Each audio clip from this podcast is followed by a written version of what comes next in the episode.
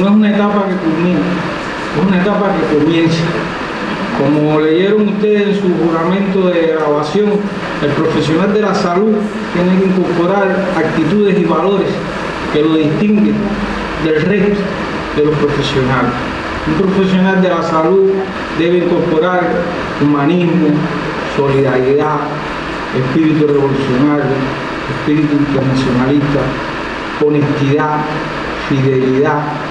Por tanto, no es un profesional cualquiera, es un profesional que nos representa, un profesional que está en contacto directo con nuestra población y donde se hace, ve la imagen de nuestro proceso revolucionario. No es un título cualquiera para colgar en una pared, con eso podemos estar satisfechos, sino que representa un compromiso para ser cada día mejores en nuestra profesión y que donde quiera que nosotros estemos, sea aquí, sea representando a nuestro país, podamos incorporar los valores que nos legaron nuestros líderes, los valores que nos inculcó la revolución y los valores que nos inculcaron durante nuestra formación. Ser un médico revolucionario entraña un elevado compromiso, un elevado altruismo, una elevada dedicación, una elevada motivación. Es la persona que se levanta por la mañana y va a atender a sus pacientes y tiene que dejar sus problemas en su casa.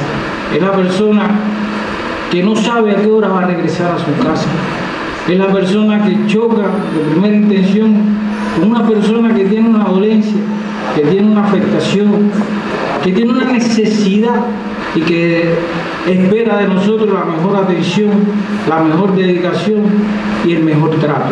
Ser un médico de esta revolución significa un elevado compromiso y un elevado motivación para el deber. No es una persona cualquiera.